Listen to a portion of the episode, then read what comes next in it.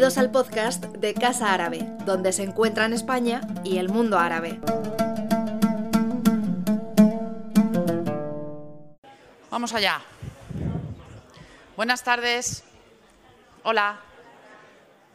Buenas tardes, queridos amigos, queridas amigas de Casa Árabe, querido Santiago Herrero, director de Culturales de la Agencia Española de Cooperación, que está hoy aquí con nosotros, y por supuesto la autora del libro que presentamos, Luisa Mora, y bueno, todos vosotros, algunos sois donantes, otros sois lectores, otros sois investigadores, usuarios de la Biblioteca Islámica, algunos grandes amigos que veo ahí como Janus, qué alegría.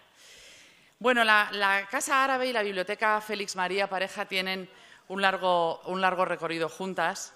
Las dos instituciones están a su vez vinculadas con, con AECID, con la Agencia Española de Cooperación, que como sabéis forma parte del Consejo Rector de Casa Árabe.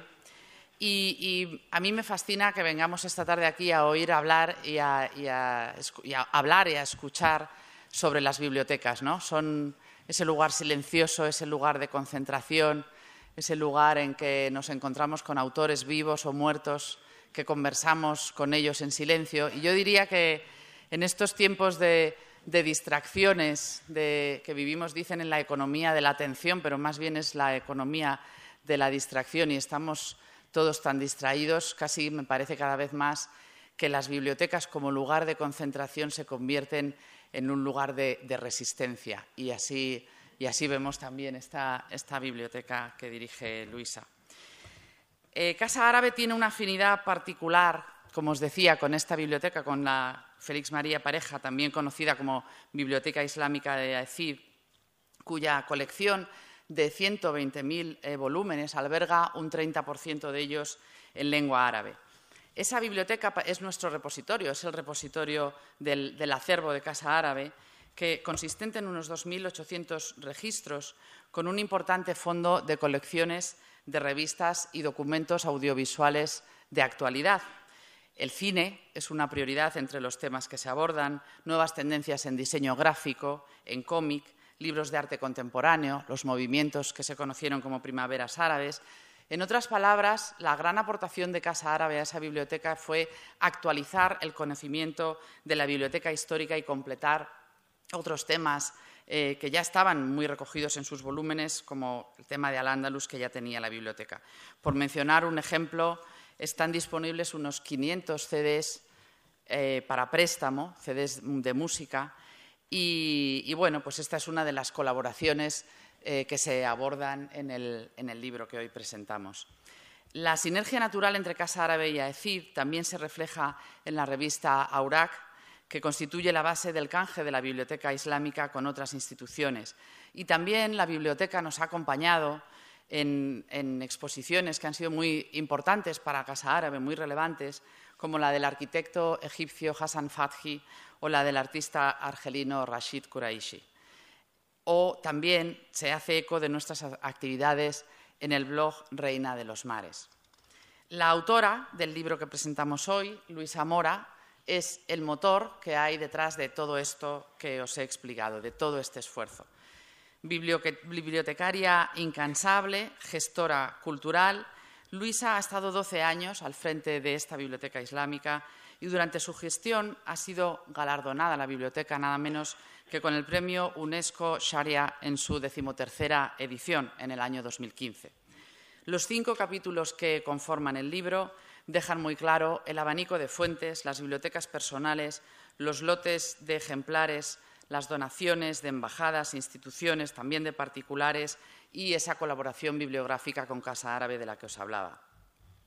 Referentes destacados del arabismo español y que son amigos de Casa Árabe figuran entre los principales donantes de libros, entre ellos Mahmoud Sob, quien nos dejó a inicios del año pasado, Bernabé López García, Gonzalo Fernández Parrilla, Abdul Hadi Sadún, Walid Saleh, que también está esta tarde aquí con nosotros, o Gema Martín Muñoz, que fue la primera directora de esta casa.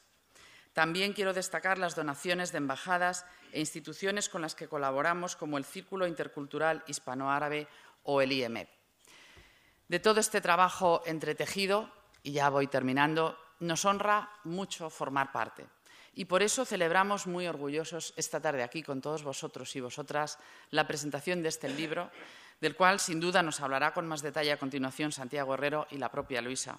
Por nuestra parte, seguimos alimentando la biblioteca con las novedades que nos llegan para las presentaciones de libros y de esta forma también valoramos y compartimos el trabajo de la industria editorial española, el trabajo muy importante que hace publicando nuevos autores árabes, tanto algunos establecidos, publicando quiero decir autores árabes, algunos establecidos y otros nuevos, acercándolos al público español y divulgando el quehacer de esta biblioteca en actos como el que nos reúne hoy. Esta relación nos complementa, nos beneficia, confiamos, Luisa, en que siga eh, cultivándose en el futuro y, sobre todo, nos enorgullece mucho y nos enorgullece teneros hoy aquí. Muchísimas gracias.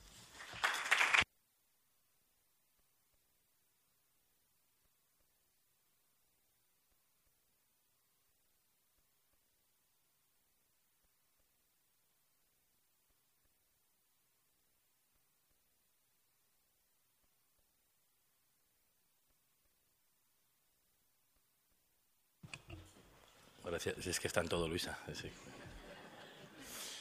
Eh, lo primero de todo, muchísimas gracias, Irene, por tenernos en tu casa. La verdad es que cada, vez que venimos aquí nos sentimos en casa y eso, eso lo has conseguido. La verdad es que la ECID tenía una relación muy estrecha con Casa América y, ahora yo creo que tenemos una relación también muy estrecha con Casa Árabe. Y, creo que es, que es fundamental que nos hayamos abierto eh, la ECIT sí que mira mucho hacia Latinoamérica, pero esta legislatura, y yo creo desde que estoy, hemos mirado mucho hacia el mundo árabe. Y, creo que tiene que, seguir así. Por lo tanto, muchas gracias por tenernos en, casa. Eh, bueno, ya Irene ha hablado mucho de Luisa, pero yo os voy a contar eh, cómo, sucede lo del libro, porque me lleva persiguiendo desde que me nombraron director, hace exactamente como 14 o 15 meses. Fue el primer proyecto. Me llegó y dice, oye, hay aquí hay un libro fantástico que tenemos que hacer porque llevo trabajando en él 15 años. 15 años, ¿no? 12. Y me dijo, tiene que salir. Tiene que salir. Y claro, lo primero que pensé yo, ¿y por qué los otros directores no han aprobado este libro? Digo, este me está metiendo, me está metiendo una patata caliente seguro. Eh, me dejó el libro, eh, estuve viéndolo durante, yo creo, me prolongué un poco más de lo, de lo debido, la verdad.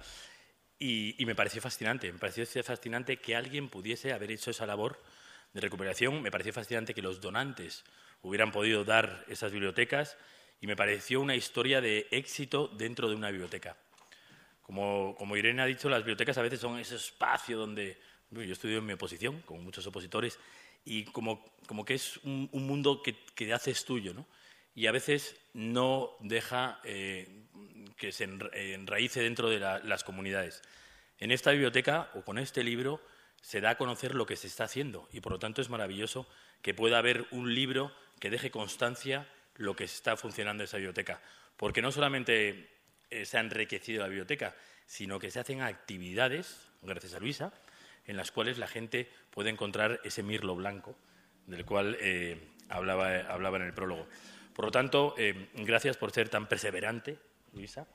Gracias eh, por, haber reunido a tanta gente, gracias por hacer la biblioteca grande, por hacer la ECIT eh, un faro realmente de, cultura dentro de esa, dentro de esa biblioteca, ¿no? que, creo que es de las mejores bibliotecas que hay en el mundo. otra de las cosas, cuando, cuando llegué me dijeron, tienes que visitar la biblioteca, porque los directores anteriores no la han visitado. Ya la había visitado de opositor, o sea que yo, ahí, ahí, estaba bien creo que las bibliotecas no, se cierran. Las bibliotecas forman parte de, nuestra vida, forman parte de nuestra cultura y es un, patrimonio material e inmaterial que tenemos que conservar. Y creo que esa función la hacen los defensores o los cancerberos de esas bibliotecas y Luisa eres una de ellas. Por lo tanto, enhorabuena porque me, quito el sombrero por, esa labor que hacéis de defensa, ¿no? porque a veces uno pierde la perspectiva de lo que significan las bibliotecas. La biblioteca es un patrimonio nuestro. Eh, este libro, eh, a pesar de que tiene un fallo, ¿verdad, Luisa? esto, es como todo, ¿no? Es como la nariz de Rossi de Palma, ¿no? Hay que enseñarlo, el fallo, porque así parece que es, menos fallo, ¿no? También, otra vez, me viene, cuando ya el libro está hecho, me viene a decir que no, que hay que devolverlo. Y digo, no, no, no podemos devolver esto. Y es porque está en página par, ¿verdad? En vez de impar, los créditos. Entonces, oye, está muy bien, ¿no? el libro está bien, los créditos es, es una anécdota más, ¿no? Sí, y, y, luego, pues oye, pues tendrá un valor, ¿no? Es, es distinto. Eh, me decía Luisa que, que, en toda la vida que había editado libros nunca había visto eh, que los créditos estuvieran en página par y no impar. Pero bueno, eso es eh, realmente significativo de todo lo que ha trabajado esta mujer en este libro. Cómo, cómo lo ha hecho, cómo, y seguro que has dejado muchísimas horas y es maravilloso y gracias a Dios que ya he sido yo el director que diera la aprobación. No sé los otros por qué dijeron que no, no es que no, no lo entiendo, porque realmente el libro es, es, es, una estrella dentro de la biblioteca que nosotros regentamos en, en la ECIT.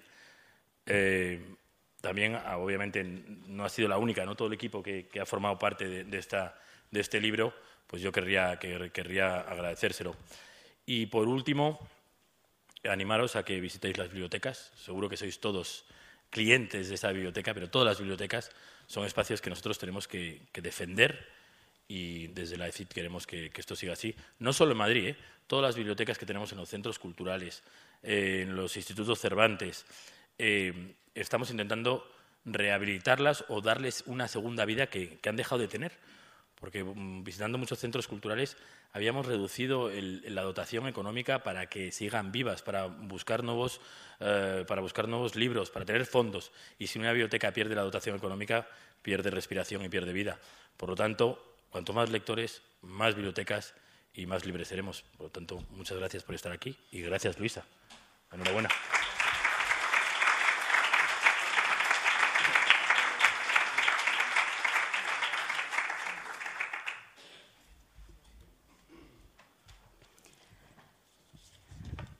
Muchísimas gracias, Irene Lozano, como directora de la Casa Árabe, por acogernos esta tarde, por haber hecho el cambio de un salón a otro, porque arriba hubiéramos estado un poco apretados. y Santiago, gracias por apoyar el libro. Los otros directores no habían tenido la suerte de que les presentara el proyecto. Tú lo has tenido. ha, sido, ha sido un gran apoyo. Muchísimas gracias.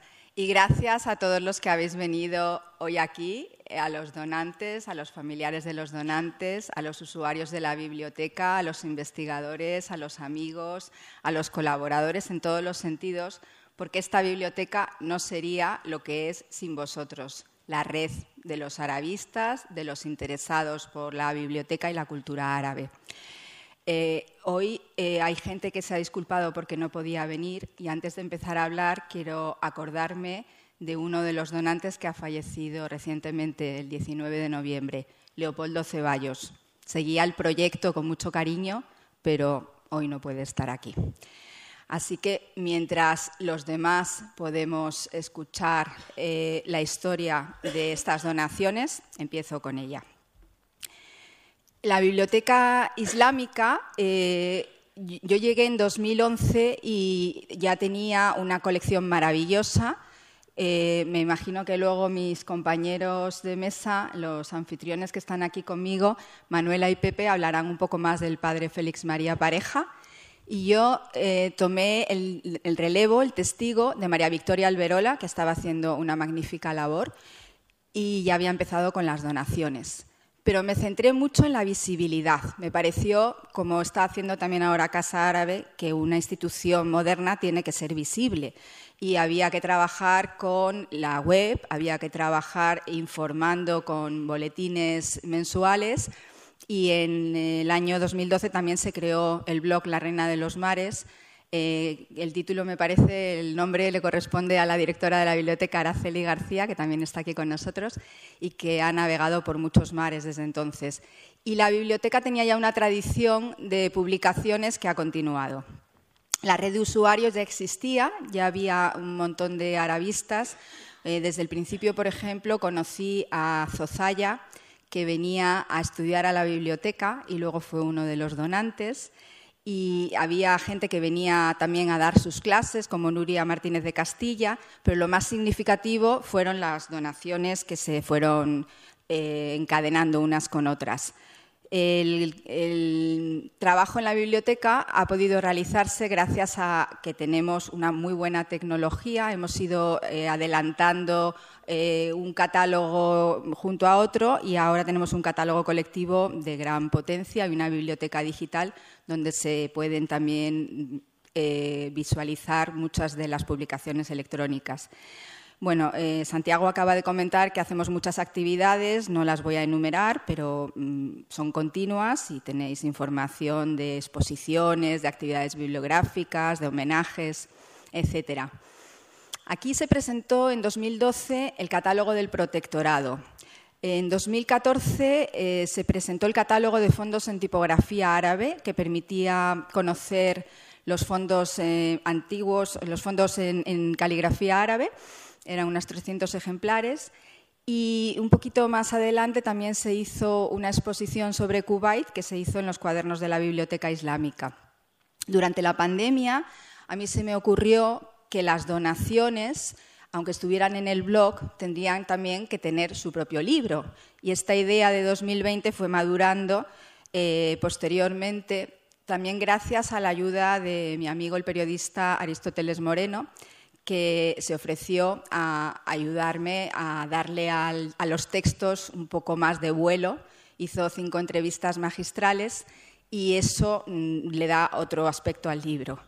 Eh, gracias al trabajo de mis compañeros en la biblioteca, podemos hoy documentar todo lo que se ha ido haciendo.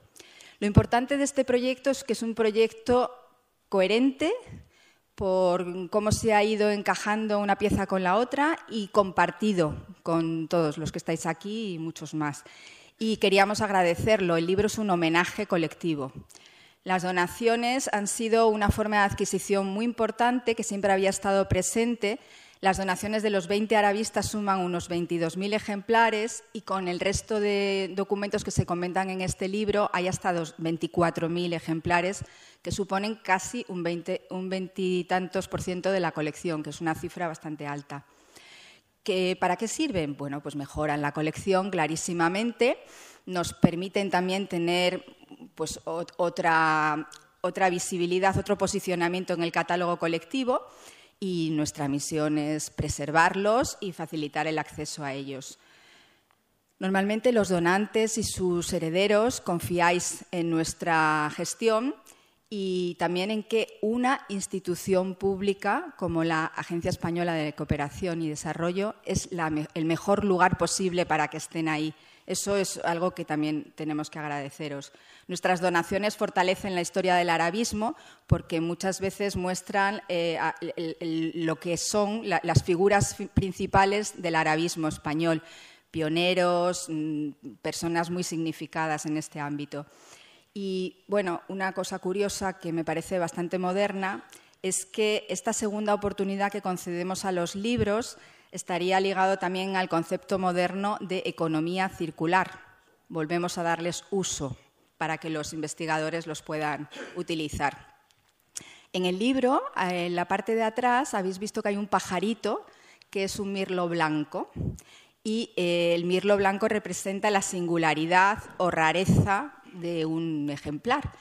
Eh, ¿Por qué eh, nos ha parecido relevante esto que se le ha ocurrido a mi amiga Laura Chamizo? porque en la biblioteca hay títulos eh, locales y extranjeros que son únicos, no se encuentran en ninguna otra biblioteca europea. Y esto está comprobado, no es que yo lo diga, es así. Varias lenguas eh, de los documentos, eh, pero sobre todo mucho en árabe, que tampoco es lo más frecuente en la península ibérica. Hay muchos eh, ejemplares que corresponden a ediciones agotadas que ya no circulan en librerías, los antiguos, anteriores a 1950, muchos de ellos del siglo XIX, y luego hay materiales autoeditados, materiales de archivo, que tampoco es fácil encontrar en otros lugares. Voy a comenzar a hablaros de los donantes. Lo haré rápido porque me han pedido que no me extienda mucho, pero casi todos tenéis el libro y habrá ejemplares en la biblioteca para que lo podáis consultar. Este plantel de fotos es lo que aparece ahora en la página web. Y cuando se pincha en alguna de estas fotos, por ejemplo, en la primera de Fernando de Ágreda, se puede acceder a la página web y se puede acceder a la entrada en el blog y también a sus libros dentro de la donación. Eh, esto está todo en formato virtual, pero nos interesaba que también estuviera recogido y recopilado en este libro. Fernando de Ágreda, y voy por orden alfabético, fue eh, un compañero en la Agencia Española de Cooperación y Desarrollo que trabajó en mundo árabe con un entusiasmo notable y tiene una gran biblioteca. Era amigo de todos los escritores marroquíes, con lo cual pues era muy prolífico en recibir libros y dedicatorias. Ahí tenéis una dedicatoria de Bernabé López y el librito que hemos elegido como singular eh, nos da la impresión de que es una edición no autorizada de un diccionario de corrientes. Eh, también hemos destacado la revista integral que eh, era mm, difícil de encontrar, mm, nos la pidieron para la exposición Trilogía Marroquí que estuvo en el Museo eh, Reina Sofía en 2021. Ignacio Alcaraz se puso en contacto conmigo a través de la escritora María Dueñas. María eh, había trabajado temas del protectorado y sabía que nuestra biblioteca también lo había hecho. Ignacio me envió una, un centenar más o menos de publicaciones. Entre otros estaba la revista África. Eh, teníamos algunos ejemplares, algunos números, pero no demasiados. También contribuyeron a acrecentar los números de esta revista mm, Melis y, Miguel Hernando de la Ramendi. Y entre su donación eh, nos ha parecido interesante destacar fotografías en blanco y negro de la, época del protectorado. Eh, están todas en la biblioteca digital si las queréis consultar. Mariano Arribas Palau vivió también en el protectorado y bueno, su donación está al lado de la de Fernando de Valderrama. La A y la V eran las dos primeras donaciones que yo me encontré ya eh, realizadas en la biblioteca cuando llegué. Eh, las había llevado a cabo mi, antecesora, María Victoria Alberola. Y lo más destacable es que tiene un archivo importante y luego hay muchos, muchísimos libros de referentes arabistas eh, como Emilio García Gómez, que le, hace una dedicatoria. Eh, ahí abajo hemos puesto dos publicaciones donde se habla de su donación. Leopoldo Ceballos vivió en Tánger y siempre comenta que, eh, comentaba que para él fue un privilegio estudiar y vivir en, en un lugar donde había tres culturas judíos, árabes y cristianos conviviendo juntos. Esto se refleja en sus publicaciones, Historia de Tánger y Tánger Tánger, una saga tangerina, y en la mayoría de los libros de su colección. Hay libros de Mohamed Chukri, también de Paul Bowles. Es mm, como medio centenar de libros sobre Tánger, eh, los remata una enciclopedia judaica que también apreciaba mucho. Y en el libro está la entrevista que le hizo Aristóteles, que yo creo que ahora tiene un valor especial, ¿no? después de lo que ha pasado. Mohamed al-Yadi, eh, de origen palestino, era profesor en la Universidad Autónoma de Madrid y cuando vino a verme me dijo, Luisa, te entrego la memoria del exilio palestino. Esto no está en mi país, en ningún otro sitio, y quiero que lo guardes para generaciones futuras. La mayoría de los libros son de poetas y de escritores palestinos como Mahmoud Darwish, aunque también hemos encontrado otras publicaciones que no están en árabe. Eh, hay siempre en todos una nota manuscrita que lo singulariza también. Gonzalo Fernández Parrilla, que está por ahí atrás en la sala, es uno de los profesores de la Universidad Autónoma que también ha aportado mm, mayor cantidad de títulos en árabe, muchos sobre Marruecos, sobre todo el, último lote de 180 libros que ayudan a entender muy bien cómo es la novela marroquí más relevante. Y bueno, él también tiene algunas revistas importantes, como estas que están aquí señaladas, Journal of Spanish Cultural Studies, y hay algunos títulos en su colección eh, que proceden de un premio, un Prize for Arabic Fiction, en el que él participó. Como curiosidad, eh, arriba hemos puesto unas cuantas carátulas muy bonitas cubiertas de las mil y una noches, que espero que algún día Salvador Peña quiera estudiarlas. Y hay un sello, eh, un ex libris, que le hizo su amigo Said Mesari de una palmera y nos lo regaló dentro de la cajita. Rodolfo Gil Grimao, familia eh, Gil Benubella, es eh, uno de los eh, tres representantes de una saga de arabistas importantes. Su donación la recogimos en Tetuán y ahí abajo podéis ver unas mil y una noches que vienen cuatro volúmenes. Pensamos que es una edición pirata porque tiene las páginas un poco amarillentas, la tinta un poco pasada y tiene imágenes, que no es muy corriente en los libros árabes. Y su hijo nos entregó el año pasado 25 carpetas de archivo que un estudiante de la Universidad Autónoma ha tenido a bien estudiar en sus prácticas y del que ha hecho un notable eh, comentario en el blog La Reina de los Mares. El ex libris de Rodolfo, eh, como veis, es una carátula, una cara dramática, extraña, con unas letras árabes eh, encima que dicen algo así como Dios y corazón. Miguel Hernando de la Ramendi, catedrático en la Universidad de Castilla-La Mancha, eh, también es otro de los donantes que ha contribuido a dar otro mm, eh, giro temático al material que había en la biblioteca, eh, con muchos materiales procedentes del Mediterráneo, migraciones, todo lo relacionado con Magreb. Hay muchas tesis doctorales también y numerosas revistas en su publicación. Y ahí también se puede ver el ex libris.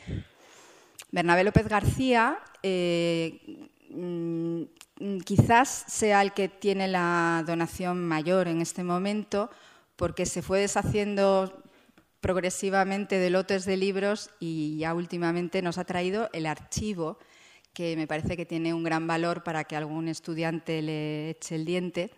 Eh, porque aporta sus cuadernos de trabajo, materiales mm, que no se han explotado todavía, mm, materiales que le han permitido escribir su larga bibliografía. Y bueno, a mí me parece muy ingenioso su ex libris con una forma así como si fuera de fotografía en color cian. Alejandro Lorca, que era también amigo y compañero de Bernabé en la Autónoma, era economista y su familia nos donó una parte de la colección porque lo que ha pasado con algunas de las donaciones es que se han repartido entre varias instituciones según los contenidos que tuvieran. Eh, lo que nos llegó de Alejandro está relacionado sobre todo con eh, recursos mm, económicos, con el, petróleo y los temas de agua. También hay eh, ahí abajo, por ejemplo, un libro de Arab Awakening con muchas marcas suyas, porque estos son bibliotecas de trabajo, eran bibliotecas de trabajo, entonces a veces hay libros subrayados, vienen con posits, los hemos dejado porque nos parece que también es testimonialmente interesante. Y hay un ejemplar del año 1928 de Letters of Gertrude Bell que también es interesante. Veis también numerosas dedicatorias. De Manuela Marín y Pepe Pérez Lázaro, eh, pues lo que os puedo comentar es que fueron los primeros que vinieron en 2012 a mi despacho, se sentaron y me dijeron, vamos a irte donando progresivamente la biblioteca. Y ahí seguimos, años después. De vez en cuando llega un cargamento como si viniera de Oriente, lleno de maravillas. Y entre sus tesoros, por ejemplo, está eh, este libro egipcio de las imprentas de Bulak del siglo XIX que está incluido en nuestro catálogo de fondo antiguo. Y también abajo podéis ver un libro que José Pérez Lázaro me trajo en mano, que es eh, un atlas de los sitios arqueológicos importantes que había en Irak, que cada vez es más importante porque muchos de esos sitios ya no existen. O sea, muchas de las cosas que están en la biblioteca, eh, la biblioteca es un testimonio de lo que existió y ya no existe más. Por eso es importante. Y bueno, esto fue solicitado en préstamo interbibliotecario por una biblioteca belga, porque no se encuentra en otros lugares. Eloy Martín Corrales, eh, profesor de la Universidad Pompeu Fabra y también un gran amigo, hoy ha venido, como viene siempre, con una mochila cargada de libros. Y le he dicho, hoy también, Eloy, porque no me puedo creer que siga cargando libros para la biblioteca. Y realmente es tenaz con sus mirlos blancos. ¿no? Aquí tenéis algunos de ellos en la parte de arriba Y mm, bueno, la colección de viajes de Alibe y de, de, la editorial Barcino es una preciosidad. Sobre ello se ha hecho alguna entrada en el blog. Y hay esa otra curiosidad dentro de la miscelánea que son las acciones de la Compañía Española de las Minas del Rif. Son todo mm, cosas mm, para volverse loco con ellas. ¿no? Eh, de Gema Martín Muñoz, que es una socióloga que fue directora de la Casa Árabe, eh, tenemos mucho material que ella compró fuera en estancias en Egipto. Eh, la serie de Cairo Papers in Social Science es de allí. Y abajo tenemos también publicaciones de una época en la que estuvo trabajando por los derechos humanos en Jerusalén. abajo hay una obra grande roja editada en Argelia de Ibn que nos la acaban de solicitar en préstamo interbibliotecario de una biblioteca italiana, en Milán y les hemos dicho que les mandaremos la obra digitalizada, porque si no existe una copia, tampoco nos vamos a arriesgar a que se pierda. Queremos facilitar el acceso y mantener la colección, custodiarla en condiciones. Manuel Melis, hay aquí algunos hijos suyos, eh, los hijos nos trajeron los libros de su padre porque encontraron algo en la web, en Internet. Estábamos haciendo mucha difusión con el tema del protectorado y nos trajeron unos fondos que completaban bastante bien los fondos del protectorado, como esta acción de España en Marruecos, que tiene unas preciosas láminas de Mariano Bertucci. Y él fue amigo y compañero de Caro Baroja en algunas expediciones y de eso también procede un pequeño álbum con fotografías que es bastante curioso, de tipo escolar.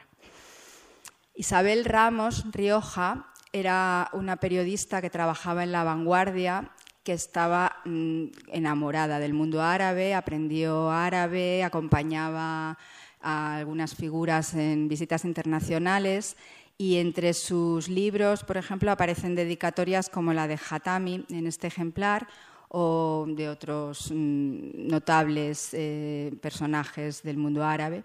Y también es curioso este grupo de obras infantiles en árabes con, los que ella había aprendido a hablar y a escribir mejor. Tenemos también Mil y una noches, que es una de las obras recurrentes en el catálogo. Abdul Hadi Sadum, poeta, escritor, traductor, activista cultural, siempre en todos los saraos de, todo tipo. Eh, fue muy activo con la revista Alguá y nos cedió el archivo completo. Aquí tenemos una muestra y luego están sus obras, Memorias de un perro iraquí y Las Mualakat. De Walid Saleh, los dos son iraquíes y los dos eh, han recalado en la universidad, Walid Saleh en la Autónoma. Eh, de Walid tenemos un montón de tesis doctorales, creo que es del que más tesis hay, que también es un material muy interesante en nuestra biblioteca para investigación y hay una colección importante de teatro y también cosas relacionadas con el Islam político. Eh, Lawrence Roder era la mujer del diplomático Aurelio Pérez Giralda. Eh, era arabista, muy amiga de María Luisa de Ávila y bueno, nos llegó una donación magnífica porque era distinta a otras, ella era holandesa, entonces hay más lenguas eh, que todavía, más dificultad añadida. Y aquí se ve, por ejemplo, un manuscrito con un comentario de la Risala de Ibn Abi Said al-Qarani y a la izquierda hay un, un ejemplar también de Las Mil y Una Noches. Fernando Valderrama Martínez como eh, Melis, como Arribas, era eh, una persona muy importante eh, para el protectorado español en, Marruecos. No me puedo detallar a daros más detalles ahora, pero los tenéis en el libro. De su donación, quizás lo más significativo sean los 10 álbumes de fotografías en blanco y negro que están digitalizados en nuestra biblioteca digital. Eh, ahí tenéis una muestra y también hay 60 tomos de una miscelánea bastante curiosa, pero hay muchísimas más cosas. Y la última donación que terminamos más o menos de procesar en el mes de junio, mm, todavía quedan algunos flecos, es Juan Zozaya. Yo a Juan lo conocí y en 2016 o 2017, un día que hablé con él, me dijo, Luisa, quiero que las separatas de Al-Ándalus estén en la biblioteca. Bueno, pues las separatas llegaron, llegaron unos cuantos años más tarde, pero su voluntad se cumplió.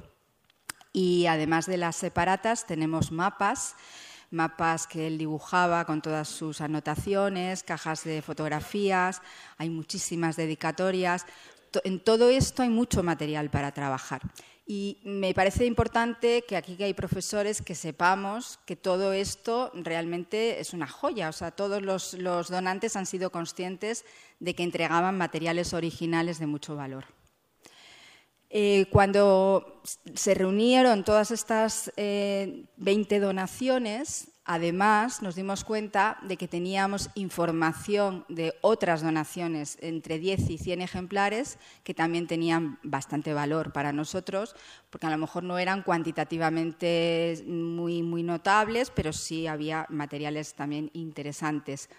Voy a pasarlo muy rápido, pero quiero citar a las personas. El periodista tunecino Mohamed Abdelkefi, Pablo Alcalde Subías, que nos trajo unos mapas del protectorado, Jaime Ballesteros, un político eh, que nos entregó una colección de filosofía muy interesante. Manuela Cortés hizo un avance de su donación con libros mm, de música andalusí. Miguel Cruz, que nos acompañó aquí en este salón con ciento y pico años, tenía guardados para nosotros unos coranes maravillosos. Manuel Figuerola era un antropólogo que adoraba viajar a, Marruecos cada año y también nos ha hecho llegar una donación de material que no teníamos muy interesante. Concha López Arasúa era una escritora mm, intercultural que nos ha cedido todo su archivo eh, de Ali Menufi, gracias a, la eh, Embajada de Egipto eh, y a su hijo, hemos recibido también 24 libros. Ali Menufi era un hispanista que tradujo muchas obras españolas como El Quijote al árabe, de gran importancia. Said Mesari es artista y nos ha eh, donado bastantes catálogos y hay una obra también curiosa que son los cócteles tangerinos de Alberto Gómez Font y bueno, pues supongo que nos seguirá sorprendiendo con otras cosas. El diplomático Jesús Río Salido eh, mm, tiene algunas gramáticas, El cancionero de Uppsala. De Ángela Petra Salas, que nació en Casablanca, nos llegaron algunas obras antiguas, también ha venido su familia hoy a estar aquí acompañándonos. Y de Mahmoud Sob, que ha hablado antes Irene Lozano, pues nos ha llegado un montón de material que todavía está sin procesar, pero muchas cosas de Palestina que poco a poco iremos catalogando. Eh, no tengo fotos, pero también tendría que añadir aquí a Amador Balbás y a la familia de Nagla, que vienen de Egipto. Otro bloque grande eh, es el de las donaciones institucionales y solamente en general os diré que como la AECIS tiene eh, la relación con las embajadas y con los consejeros culturales de los países árabes, muchos de ellos arabistas, pues como algunos de los que me acompañáis hoy aquí, eh, ha habido la, posibilidad de hacer intercambios bibliográficos a través de instituciones, de bibliotecas nacionales como la de Qatar, hemos organizado viajes en Emiratos Árabes Unidos, eh, han venido el director de la Biblioteca Nacional de Marruecos en algún momento, hemos hecho cosas, muchas cosas con Kuwait. Y con Irak, por ejemplo, una historia bonita que contaré brevemente. Una vez vino un matrimonio que mm, estaban en Madrid en un congreso y me dijeron que querían ver el depósito y se lo enseñé y se quedaron asombrados, perplejos con lo que encontraron allí, que eran sus referentes literarios. Eh, no sé cómo corrió la voz, pero luego vino otra vez un eh, profesor de la universidad con su hijo que era diplomático y me dijeron que querían que tuviéramos más libros de Irak. Y este año llegó un cargamento de libros de Irak. Entonces, la magia ocurre cuando la gente ve lo que allí hay, la memoria de su país. De la donación de Casa Árabe ya os ha contado Irene y tampoco voy a deciros mucho más. Seguimos trabajando en la difusión y por el momento me callo. Gracias.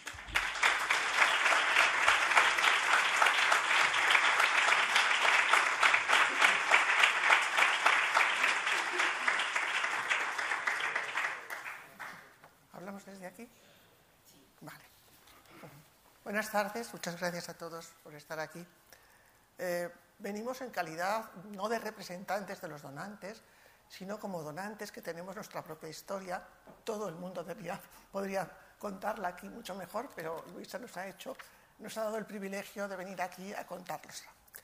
Y yo no quiero contar la historia nuestra de, nuestro, de nuestra donación, la va a hacer Pepe, pero sí me gustaría, muy brevemente, situar lo que son las donaciones de libros árabes dentro de esta biblioteca, dentro de un contexto histórico y de una tradición, un contexto histórico y una tradición que son las de los estudios árabes en España. Y recordar un poco también que no somos nuevos, no estamos haciendo esto por primera vez. Ha habido también precedentes de grandes legados y eso también forma parte de una historia y esa historia merece ser, aunque sea brevemente, merece ser recordada. Y quiero remontarme para empezar a los dos grandes legados que hay en la Biblioteca Nacional de España de arabistas africanistas españoles. En primer lugar, el de Pascual de Gallangos, que muere en 1897 y que es prácticamente es el fundador de los estudios modernos árabes en España. Y no solamente eso, sino que era un gran bibliófilo y una persona que tenía también una gran curiosidad por la conservación del patrimonio cultural español. Al mismo tiempo, una persona muy internacional, vivió mucho tiempo en, Inglaterra, estaba casado con una inglesa, publicó traducciones de autores árabes al inglés. Tiene un perfil que podemos calificar perfectamente de orientalista, ese orientalista del siglo XIX que todavía se podía decir sin que nadie pensase que ser orientalista era ser algo malo, como lo ha empezado a pasar. Y eh, no podemos hablar de un legado realmente porque fue la familia la que vendió. En esa época yo creo que no había tanto, tanta tradición, pero bueno, el resultado es que en la Biblioteca Nacional de España hoy día hay un gran legado, como hay también un gran legado de, de Gallangos en la Real Academia de la Historia, pero lo hay también en la Biblioteca Nacional. Y aunque no fuera estrictamente un legado, pues hay esa presencia de un arabista que ha dejado allí su impronta. Yo confieso que cuando ocasionalmente pido un libro en la Biblioteca Nacional y me encuentro que es un libro de Gallangos, pues veo a Gallangos comprando ese libro y añadiéndolo a su, a su colección. La otra, la otra persona que me querría recordar aquí tiene un perfil muy diferente. Se trata de Tomás García Figueras, que muere en 1981 y que donó, él sí donó, toda su biblioteca y su archivo a la Biblioteca Nacional. Y lo destaco aquí también, no solo porque es un archivo, eh, una biblioteca eh, imponente en su, cantidad, sino también por lo que significa eh, la personalidad de García Figueras, que mm, hay que calificar no de arabista en sentido estricto, sino de africanista, de eso que otros han llamado el otro arabismo español, el arabismo que se hace sobre todo a partir de la relación de España con Marruecos y que es una relación que va a ser fundamental en el desarrollo también no solo de la historia de España, sino también, por supuesto, de los estudios árabes. García Figueras, su legado se convirtió, mm, como, tenía una personalidad aparte, era la llamada sección de África, a la cual se incorporaron obras de otros legados, estos sí, africanistas, como por ejemplo Emilio Bonelli, y que en un momento dado la dirección de la Biblioteca Nacional decidió suprimir como tal sección y ahora eh, ya no existe como tal sección, pero se puede reconocer los libros de, ese legado por las asignaturas. Las asignaturas sí se mantienen y sí se pueden conocer. Y, claro, ahí hay una cosa importante en esta figura, que es la vinculación de los estudios árabes con el colonialismo, con el proceso colonial. Cosa que, como saben ustedes probablemente, eh, ha, generado una gran cantidad de, estudios y de críticas y de, mucha reconsideración de lo que tiene que ser eh, los estudios árabes, el orientalismo, etcétera, etcétera. Pero en este caso, en el caso concreto de García Figueras, sí que es un caso evidente. García Figueras perteneció al ejército español, en los años 20 participó en las guerras del Rif y después del, 39 ocupó muchos cargos importantes en la administración del protectorado. Por tanto, vemos que en estas dos figuras tenemos como dos eh, eh, mm, perfiles diferentes, pero complementarios de estos estudios árabes que se traducen naturalmente en la donación que hacen, en los legados mm, que hacen a las bibliotecas. Eh, para centrarme en lo que son los estudios árabes ya, digamos, más tradicionales, en el Consejo Superior de Investigaciones Científicas teníamos el legado de Miguel Asín Palacios, que era un legado no demasiado extenso, pero sí importante por la calidad de, los libros que aportaba y porque además, como ha dicho Luisa, representaba verdaderamente eh, todo lo que él había ido estudiando, todos los libros que él había ido traduciendo, por ejemplo, y que había ido estudiando. Ese legado, en un momento dado, le pasó lo mismo que al de, mm, García Figueras, pero mm, con la diferencia de que eh, se, integró en toda la, en la, biblioteca general, pero no se mantuvieron las asignaturas y hoy día entonces está disperso por toda, por toda la biblioteca. Otra parte del legado de, Asín está en la biblioteca de la UNED junto con, el legado de su sobrino Jaime Olivera Asín. Un tercer legado de estos em, Mm, digamos, grandes arabistas de la primera mitad del siglo XX es el de Emilio García Gómez, que está en la Academia de la Historia. Mm, Luisa ha mencionado claramente cómo eh, cualquier eh, trabajo que se hace en la biblioteca, en una biblioteca como esa, y además una biblioteca especializada, es un trabajo que consta de numerosas aportaciones individuales, todas las cuales se convierten en una gran obra colectiva. Y entonces eso, en ese, proceso, creo yo que naturalmente los donantes eh, tenemos una importancia, pero quienes la tienen todavía más son los bibliotecarios. Y en su caso mm, se acaba de mostrar porque el bibliotecario es el que mueve las cosas, el que acepta las donaciones, el que las busca también, ¿no? Y yo querría aquí recordar, sí, efectivamente, Luisa, voy a hablar del padre pareja, querría hablar de dos, dos personas que han sido bibliotecarios de la, Biblioteca Islámica Feliz María Pareja, que ya no están con nosotros y por eso también los menciono. Eh, ha habido otros bibliotecarios, pero me parece que estos dos, por razones evidentes que, querría poder transmitir ahora, pues son muy importantes y merecen ser recordados, como digo. Eh, el primero es el padre Pareja, naturalmente, que es que él hizo la biblioteca. El padre Pareja en su momento podía ser considerado prácticamente como el único o el, más importante de los orientalistas e islamólogos españoles y europeos.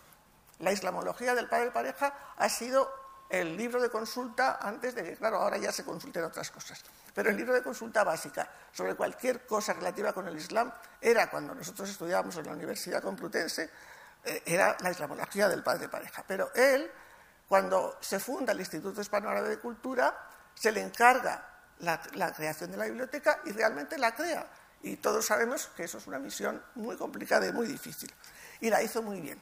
La hizo muy bien porque hay un fondo, eh, un fondo clásico de, libros en esa biblioteca que hace de ella junto a muchas otras cualidades, que hace de ella una biblioteca verdaderamente importante en el panorama europeo, no digo otra cosa. Es la historia del padre pareja y su creación de la biblioteca. Se puede eh, leer muy bien. En otro libro también de esta colección, bueno, no sé si es esta colección, la de, sí, de la misma colección, el otro libro que es sobre el Instituto Español de Cultura y ahí Felisa Sastre hace una biografía muy bonita y muy detallada de todo lo que hizo el padre pareja por esa biblioteca. Y ahora que menciono a Felisa Sastre, pues tengo que Decir naturalmente que ella es la segunda persona a la que me quería referir aquí. Felisa Sastre encarna otro tipo de arabismo.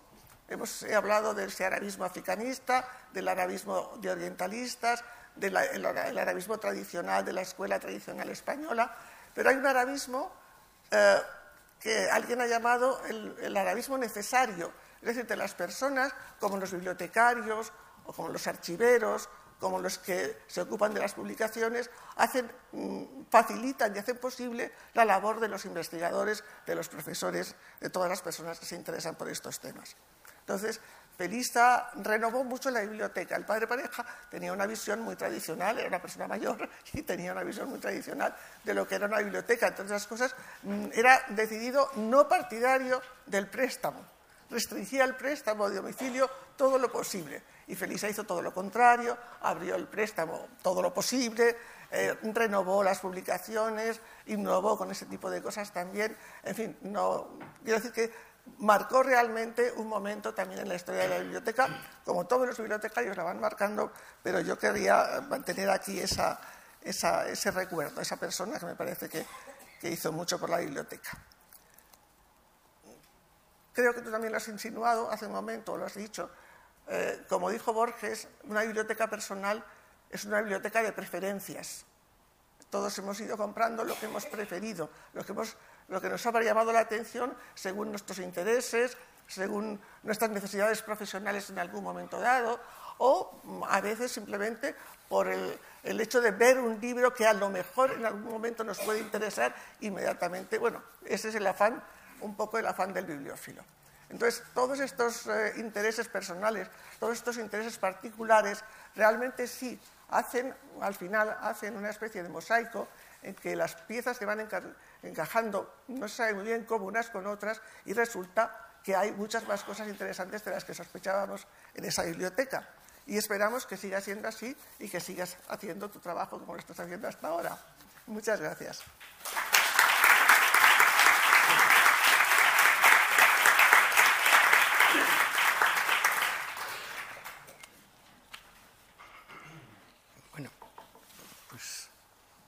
Creo que me toca a mí hablar ahora. Y en primer lugar, eh, quiero agradecer y felicitar a la ECID y a la biblioteca y a la Dirección General de Relaciones Culturales y a Casa Árabe que nos acoge, bueno, pues por la publicación de este libro y por esta, esta presentación. Y muy concretamente felicitarte, Luisa, por el trabajo, el trabajo que has hecho.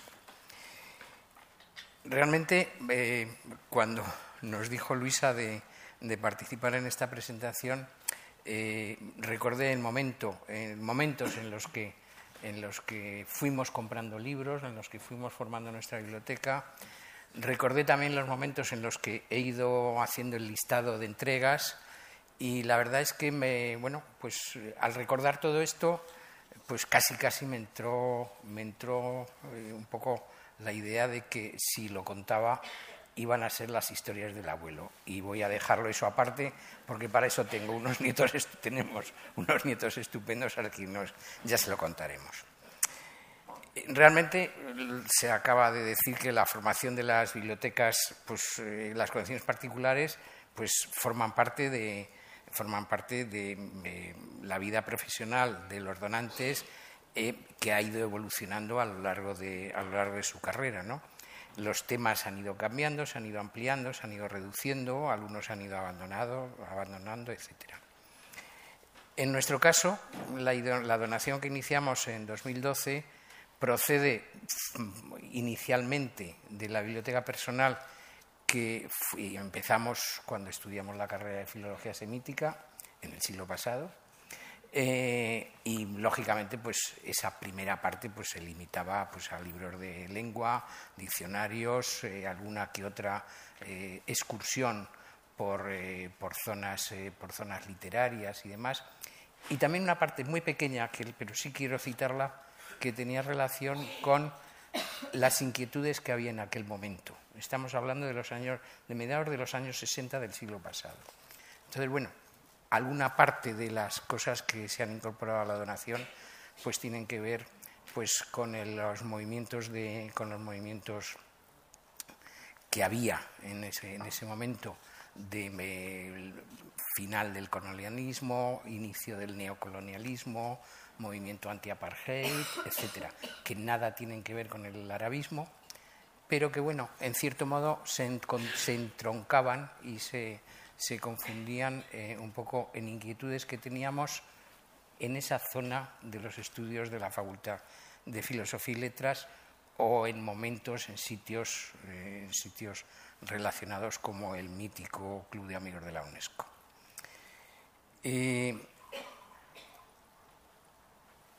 terminada la carrera nos marchamos a Irak. Nos marchamos a Irak mm, para hacernos cargo del Instituto Hispano-Árabe de Cultura, que no dependía del Instituto Hispano de Cultura de Madrid, aunque había sido iniciativa del instituto, sino que dependía de la Dirección General de Relaciones Culturales.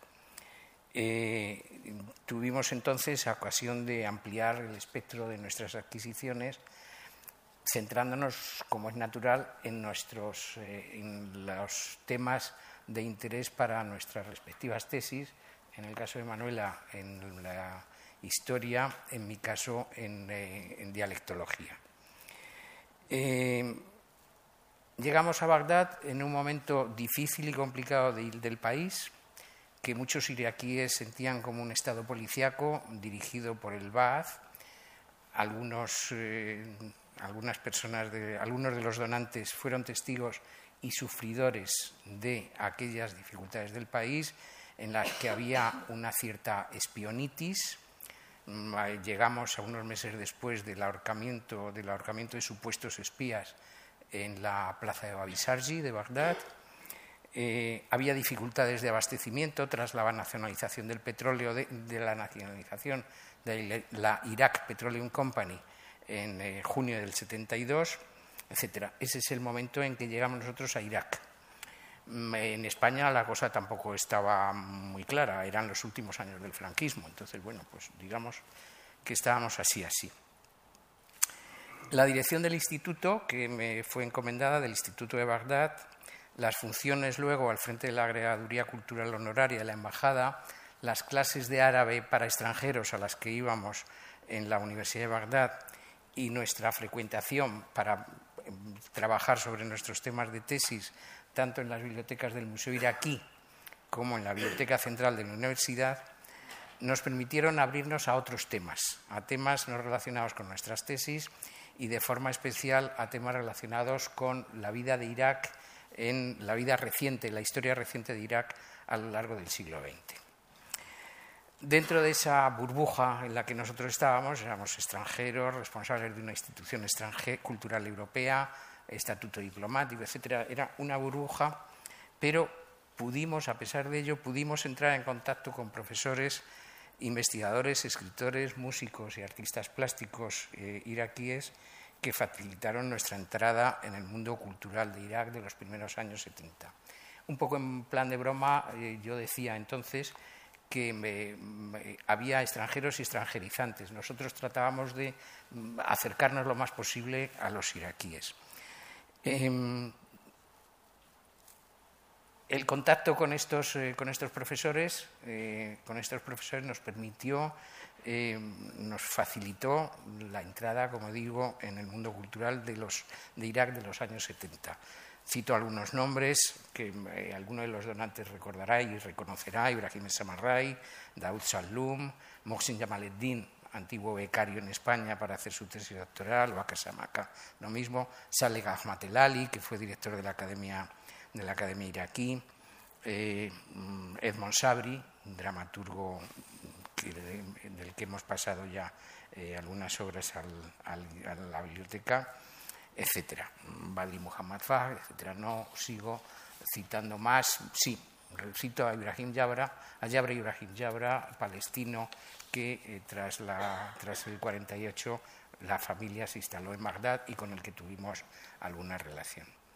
Casi todos ellos nos regalaron sus obras, muchas de ellas dedicadas, muchas de ellas dedicadas, una dedicación personal, y así se han incorporado lógicamente a la donación y nos orientaron sobre otros temas, otros temas de lengua, de historia, nos orientaron sobre, sobre eh, muchas cosas que mm, nos incitaban mm, a la, nos incitaban por un lado a, comprar a comprar libros de otros de otros temas.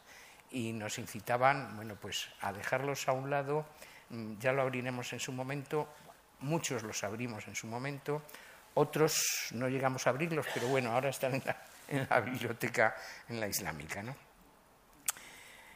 En Bagdad podían comprarse libros en muchos sitios. muchos sitios. Hace, eh, hace unos días una amiga iraquí nos decía, nos recordaba eso que decían que el Masri Yaktub, el Lubnani Yaktbau, el iraquí Yakrau. El, el egipcio escribe, el libanés eh, imprime o publica y el iraquí lee. Eso quiere decir que había muchos sitios donde, donde leer, aparte de bibliotecas, había muchas librerías. Había muchas librerías.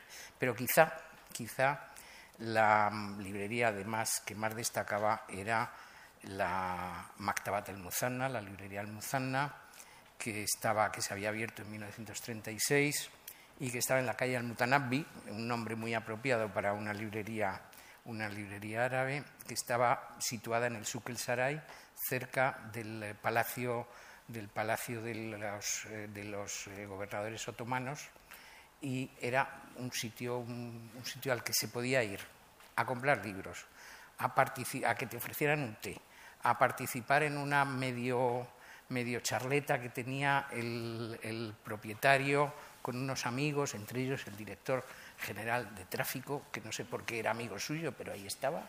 Y bueno, era una biblioteca en la que pudimos comprar muchas cosas.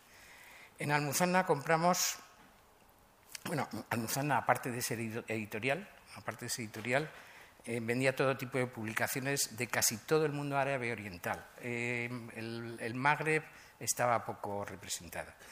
Eh, tenían, por supuesto, publicaciones iraquíes, publicaciones de egipcias, de Siria, del Líbano, e incluso había unas cuantas publicaciones en venta procedentes de Hyderabad, de, la mítica Dairat el-Ma'arif el-Osmanía, de los años 50 y, de la que encontramos también algunos ejemplares. Mm, allí pudimos comprar pues, ediciones críticas de literatura clásica y contemporánea, fuentes históricas, catálogos de manuscritos, diccionarios biográficos, bibliografía variada de lengua, medicina, botánica, gastronomía, incluso algún libro de la segunda mitad del siglo, del siglo XIX, como el que acaba de citar Luisa del Kitab Rajaeb el Makdur, fi Taimur, sobre Timor, Timorilán, sobre Timur, Tamorlán, un glosario de materia médica de Maimónides, que venía del, en el Cairo en 1940, mm, un libro interesante que yo ahora, al hacer la lista, al hacer el listado, digo, caramba, The Spoken Arabic of Palestine, For Use in Beginner Classes, Jerusalén, 1936.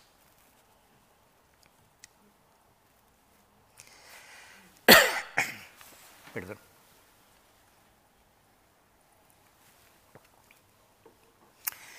De mucho interés para nosotros también eran reimpresiones en offset hechas por la propia Almuzana o por la librería Diliban, que me, se dedicó eran reimpresiones, ahora se llamarían, bueno, no, estaban muy, entonces los, derechos de autor y las convenciones de UNESCO sobre, sobre derechos de autor no estaban, no se respetaban mucho y bueno, el, hecho es que eh, pues eh, pudimos comprar pues algún libro de mi autor de tesis, del Zuaidi, publicado en Roma en 1890, una reimpresión de Beirut, eh, libros de la gramática, la famosa gramática de, Caspari, eh, mm, eh, bueno, pues que era de 1896 y la pudimos comprar pues por una reimpresión de hecha, hecha allí. O el glosario de palabras españolas y portuguesas derivadas de,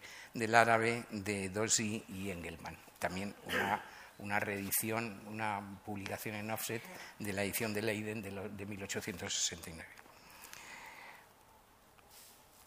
Hay, todas estas obras, lógicamente, se han ido incorporando poco a poco a, poco a, nuestra donación.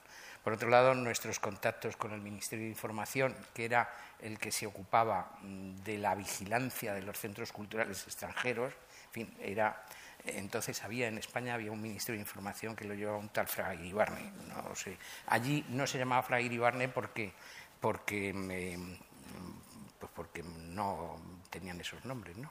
Pero bueno, el caso es que nuestra, nuestras relaciones con el Ministerio de Información, con las, unidad, con las uniones de escritores y artistas o centros de investigación especializada, también nos permitieron la adquisición de revistas especializadas tipo al Maurit. Antes me parece que ha salido alguna fotografía del Maurit, Alturaz el Shaabi, el, eh, del folclore popular de, Irak, o la revista de la Academia, de la Academia iraquí. Son números sueltos que en algunos casos completan las colecciones que tenían ya, que tenía ya la biblioteca y que bueno, pues ahí estaban. En Kuwait, estando, bueno, durante nuestra estancia en Bagdad, pues desde septiembre del 69 hasta enero del 77, pues tuvimos ocasión de viajar por los países de alrededor y compramos algunos libros en Kuwait, Siria, en Jordania, en Líbano. De Kuwait recuerdo concretamente la edición, una edición crítica del libro que luego, eh, sobre el que luego escribió el autor de mi tesis, de Abdelaziz Matar, el libro El Ajne Lama de Al-Zubaidi, eh, un libro de proverbios de andalusíes en lengua vulgar, muy relacionado lógicamente con, mi tesis. Eh, en, esta, en, este periodo que estuvimos allí en Bagdad, pues en algún, como decía, pues viajamos por varios sitios. En el año 73 tuvimos ocasión de estar, eh, pasar parte de nuestras vacaciones en, en Beirut, y entonces visitamos lógicamente las riquísimas bibliotecas, librerías, librerías del Líbano y de vuelta a Bagdad en agosto del 73, entre otras cosas, nos llevamos pues el árabe clásico del padre Flesch, eh, los volúmenes, los dos volúmenes del Tratado de Filología Árabe, etc. O sea, fue un, año provechoso. Eh, quizá eh, aunque lo más significativo y diferenciador, como he dicho, como he estado diciendo ahora, es la biblioteca, son los, libros que nosotros tuvimos en Bagdad. Eh, desde que volvimos a España a comienzos del 77 hemos seguido comprando libros de la especialidad con ocasión de diferentes viajes de trabajo que tanto Manuela como yo hemos ido haciendo hasta nuestra jubilación en 2011. Ello nos ha permitido incorporar a nuestra biblioteca libros de otras zonas, por ejemplo, libros de Marruecos, libros de Túnez, eh, libros de Egipto, que en, aquel momento no lo, trabajamos desde Bagdad, eh, con temas ampliados, con temas, temas eh, relacionados pues, con descubrimientos nuevos, de intereses nuevos de investigación, como puede ser la gastronomía, como puede ser la, en fin, bueno, eh, diferentes, diferentes temas. Hemos enviado también, hemos eh, incorporado a la, donación eh, unos, hasta el momento, hasta el momento unos 1.400 libros, quedan todavía unos cuantos metros lineales para ir pasando y que ya, iremos, ya iremos pasando porque todavía están en uso. Por ejemplo, el suplemento de los diccionarios árabes de Dosi, pues todavía lo tenemos allí y lo tenemos que usar. Pero como hay varios ejemplares en la biblioteca, eso no, no corre prisa. Pero son eh, unos cuantos metros lineales. No quiero terminar, bueno, hemos, hemos añadido también, aparte de las separatas, eh, firmadas en muchos casos por sus autores, otros registros misceláneos como DVD, CD-ROM, diapositivas, carteles, mapas, etcétera, no tantos como los que pasó en su momento Casa Árabe, pero bueno, alguna cosilla hemos pasado. Y no quiero terminar sin referirme a uno de los eh, documentos de nuestra donación de este año. Es un mapa de Palestino, de Palestina, publicado por Fatah, Harakat el Tahrir al-Filistinía, en 1970 nuestro dolor por las penalidades que llevan sufriendo los palestinos desde 1948.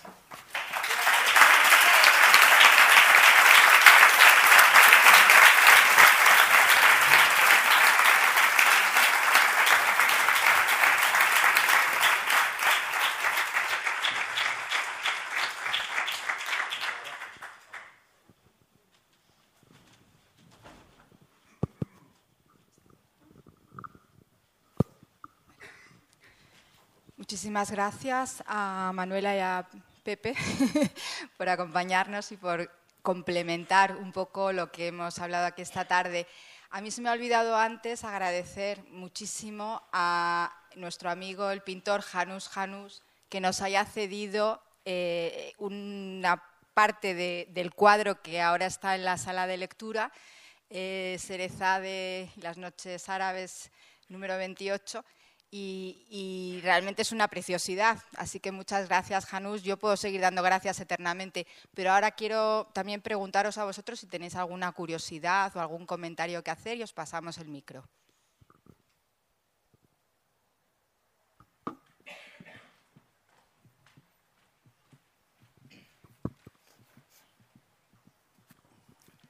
Buenas tardes. Eh, soy un donante de libros que eso ya es como una categoría. y no es por ser pretencioso, pero cuando hice mi donación de libros a una biblioteca en la que yo había trabajado y que había constituido parte de mi vida, de mis aficiones, de todo. Pero recuerdo que aquello, en aquel tiempo era rara la adoración de una persona viviente, porque se hacían donaciones de personas que fallecían y lógicamente la familia quería pues simplemente disponer de la casa para sus intereses personales. Pero donaciones en vida, creo recordar que eran muy pocas entonces. En mi caso concreto fue porque ya me había jubilado, mis hijos no tenían interés por estos temas y en, definitiva ocupaban un lugar muy grande en, el salón de mi casa. Debo de ser sincero. Y entonces la idea buena fue que, hablando con Luisa, le propuse un poco esta idea y ella no solamente la recibió y la acogió con interés, sino que me facilitó medios como fue que llegaran algunos camiones o transportes para hacerles llegar en cajones, claro, gran parte de mi biblioteca. Así que creo que no es que por ser pretencioso que, fuera, que fuéramos pioneros o precursores, pero lo que sí puedo decir es que aunque, aunque conservo todavía gran parte de mis libros, porque se les tiene un cariño que todos conocéis, que por ejemplo en muchos casos son libros dedicados por el propio autor.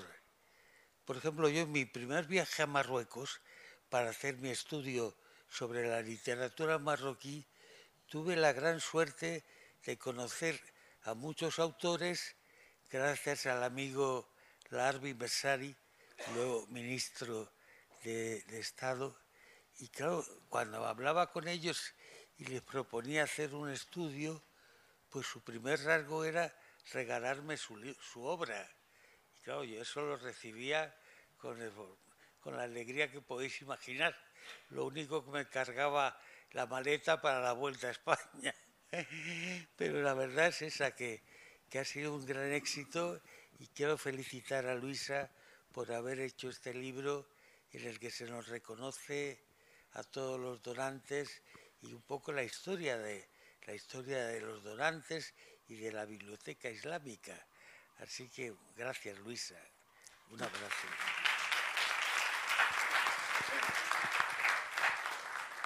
Gracias a ti, Fernando, que además sé que has hecho un esfuerzo grande por venir hoy aquí. Es un placer que hayas venido.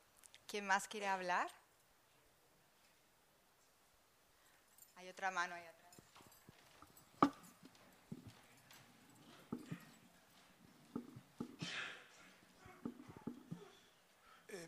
Bien, a mí lo que me preocupa de las donaciones es que al final eso quede en poco o en nada, porque, bueno, hay rumores, o me han llegado rumores, de que hay el propósito de cerrar la, biblioteca de la ESI, lo cual me parece eh, realmente una aberración si ello se produjera en algún momento.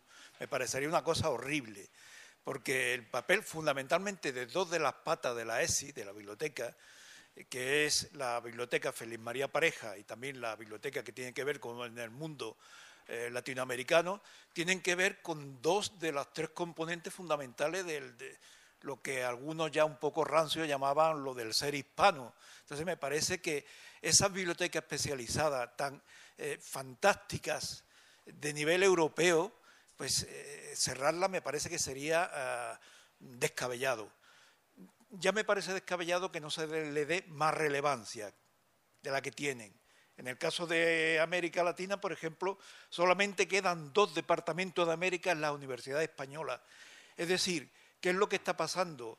Se supone que esa, o yo como entiendo, las bibliotecas de la ESI son bibliotecas que están al servicio básicamente del gobierno, del cuerpo diplomático, para, digamos, ahí que se extraigan conocimientos, saberes de cómo procurar, eh, mantener desarrollar las relaciones con esas partes del mundo tan importantes, además de las demás, de las otras, naturalmente.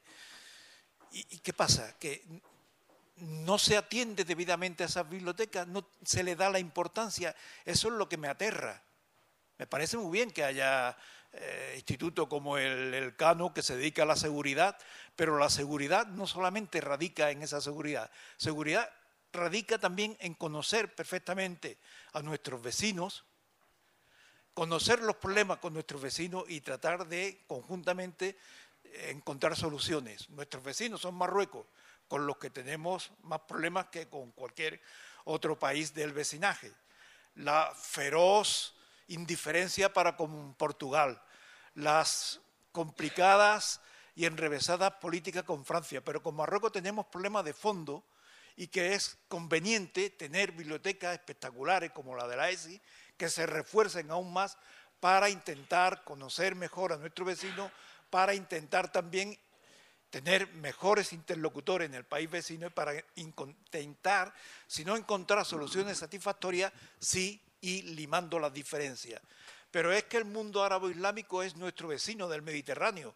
Tenemos problemas gravísimos, lo del cambio climático, que nos afectan a todos, que debemos estudiar, ver qué es lo que pasa en un sitio y en otro, los flujos migratorios. Esa biblioteca de Alessi tiene que cumplir ese papel ahí tan fundamental. Eloy, recogemos tu comentario, pero me temo que aquí está Araceli García, la directora de la biblioteca y yo, y no hay nadie más. Eh, nuestro director ya, lo se sé, ha ido. Ya lo sé, ya, he observado que se han ido, pero bueno, eh, yo es lo que pienso y él, ya que tengo esta oportunidad, recojo esta, esta cuestión aquí. Por último, hace ya décadas alguien dijo, después se ha arrepentido, que la historia había terminado, el fin de la historia. La historia no ha terminado. Y por lo que hace referencia al mundo árabe-islámico, al mundo islámico, si queremos, para dar más sencillez, la historia no ha terminado. Sobre todo la historia cruenta, la historia terrible no ha terminado. Y ese, ahí tenemos un papel que jugar. La sociedad española, por esa componente también islámica que ha forjado nuestro ser, tiene algo que decir. Y últimamente yo estoy orgulloso de que se esté haciendo hincapié en la defensa de la sociedad civil, de la población civil palestina.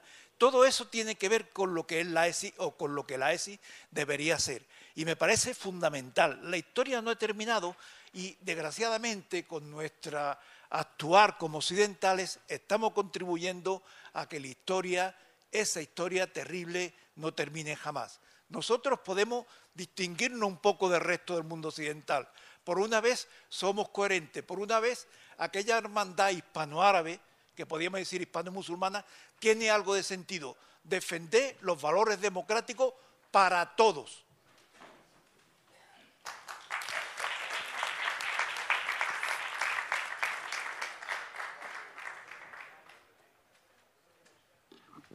Bueno, pues si no hay más comentarios, eh, hasta aquí hemos llegado y muchas gracias. Karim dice algo.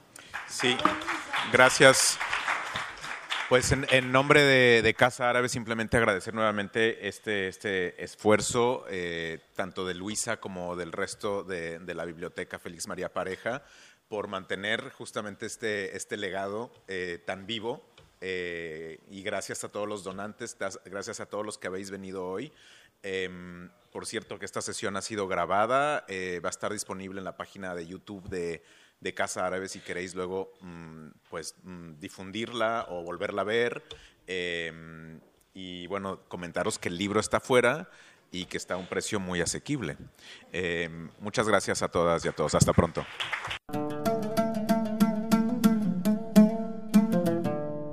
Gracias por escucharnos.